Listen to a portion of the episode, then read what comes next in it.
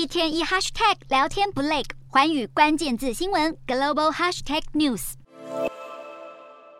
I say this as a father of a man who won the Bronze Star, the Conspicuous Service Medal, and lost his life in Iraq. 现年七十九岁的美国总统拜登健康问题备受外界关注。他在十二日的一场军营演讲中再次爆出口误，将二零一五年因脑癌去世的长子博拜登说成是在伊拉克失去生命。博拜登确实在二零零八年到二零零九年与伊拉克服过役，不过他回到美国后，二零一五年才因为脑癌而去世。事实上，这不是今年拜登第一次发生口误。他在九月的一场记者会上致辞感谢所有到场的议员时，却忘记众议员杰基·瓦洛斯基已经在八月因为发生车祸而去世。